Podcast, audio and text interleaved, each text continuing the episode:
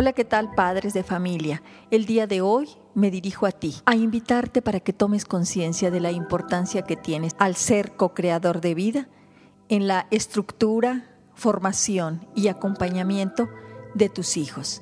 De ti depende y de tu esposa para que construyan seres funcionales y exitosos vamos a tomar conciencia de qué heridas emocionales les estamos dejando a nuestros hijos, que crean un gran vacío en ellos y por lo tanto los hace no reconocerse como personas valiosas. La primera de ellas es el miedo al abandono. La soledad es el peor enemigo de quien vivió el abandono en su infancia. Habrá una constante vigilancia hacia esta carencia, lo que ocasionará que quien la haya padecido abandone a sus parejas y a sus proyectos de forma temprana, por temor a que ella la abandone.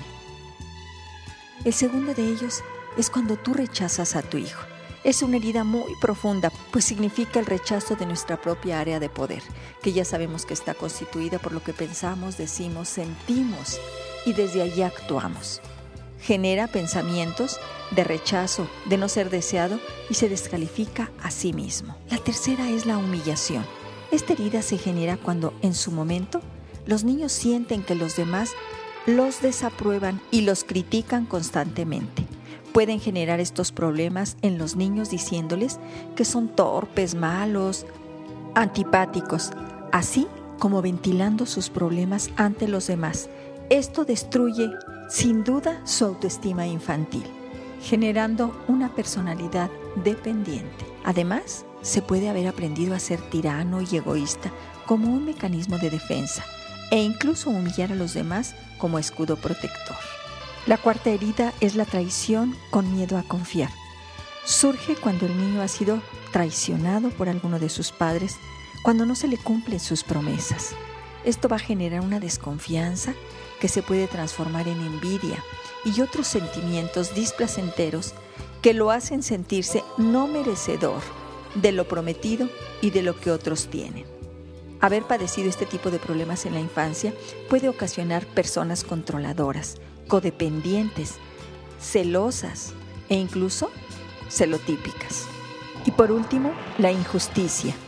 Se origina en un entorno en el que los padres son fríos y autoritarios, en la infancia una exigencia en demasía y que sobrepase los límites generará sentimientos de inutilidad, de no ser valiosos, de ser ineficaces.